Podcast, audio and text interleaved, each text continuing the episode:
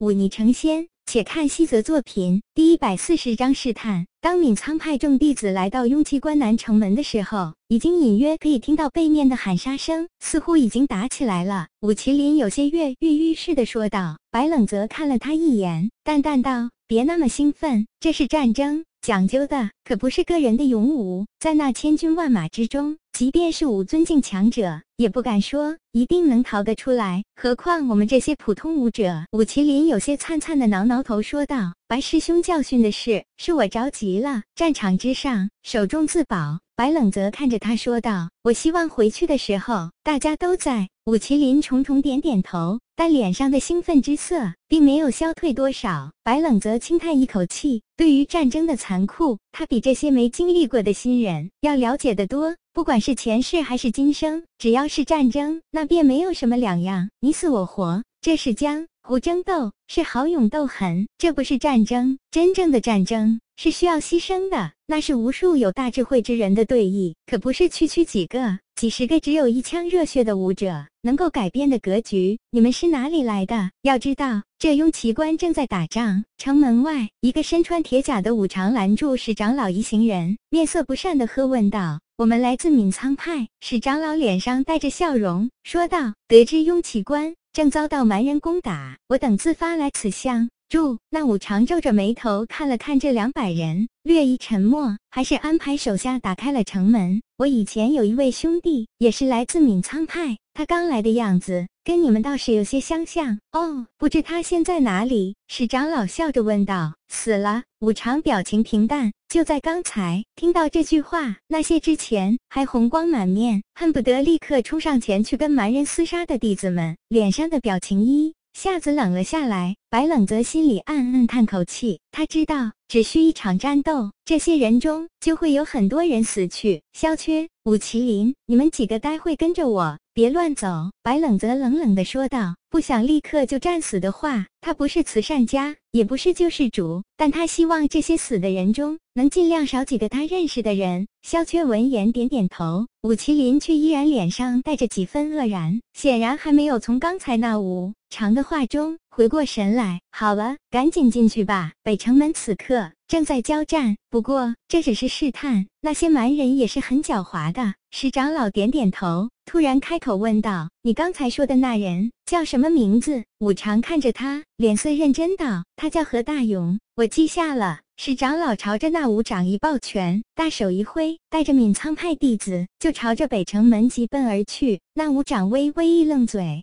小咧开，笑道：“这些人倒是比之前来的那些当剑宗弟子靠谱得多。”黑云压城，耳边传来北面蛮人的粗犷的鼓声和细角声，眼前看着的是北面城墙上升起的浓烟。闵苍派一干弟子们俱都沉默了下来，即便热血依旧，但他们毕竟是第一次如此接近死亡，又哪里能够不紧张？不胆怯，穿过整座雍奇关，白冷泽一直低调的牵马而行。大黑马似乎也感受到了这沉闷的气氛，有些焦躁的打了几个响鼻。白冷则表情冷漠的看着前方已经隐约可见的城墙，用力的系紧了自己的袖口。小子，一会就算打起来，也不要太拼命，否则就算是我也救不下你的。看着白冷泽一副要拼命的架势，兔子出言提醒道：“不用你管，我心中有数。”白冷泽毫不领情，他看了看身边的萧缺和武麒麟，低声道：“一会上了城墙，都不许往前冲，跟在我后面。”可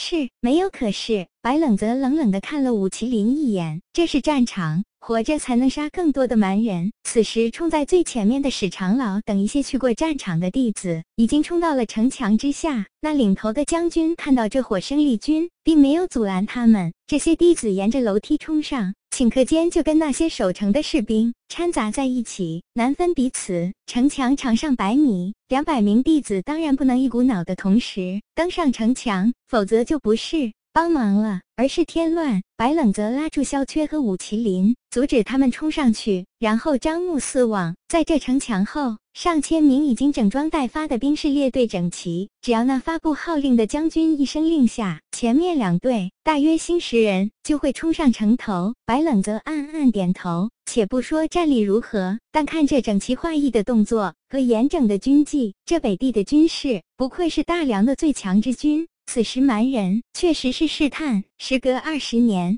这些蛮人也不知道梁人的战力如何。万千蛮人簇拥中，一个身穿黑色大氅、头上戴着一插着黑色羽毛毡帽的高大蛮人，正骑在一匹神骏的黑马之上。他嘴巴微张，前面一支蛮人队伍就嘶喊着朝着雍齐关城头冲去。这支蛮人队伍应该是出自一个小部族，只有寥寥几架云梯。不过云梯搭在城墙之上，那些蛮人立刻口中咬着弯刀，满脸狰狞地朝着城头爬来，丝毫不显怯懦；而在城下的蛮人则用手中的头枪和弓箭对着城头射击。城墙之上，用器关内的神弓手用大弓朝着下方随意射击，而那些持刀持枪的步兵则拿起早就准备好的大石块朝着下方的云梯砸下。蛮人体壮，许多蛮人挨了一箭，只要没射中要害。依然咬着牙顺着云梯攀爬，直到被射死或者被大石头砸晕，这才身子一歪，重重跌落在城墙之下。蛮人的悍勇激起了良人的血性。当有的蛮人好不容易冲上城头的时候，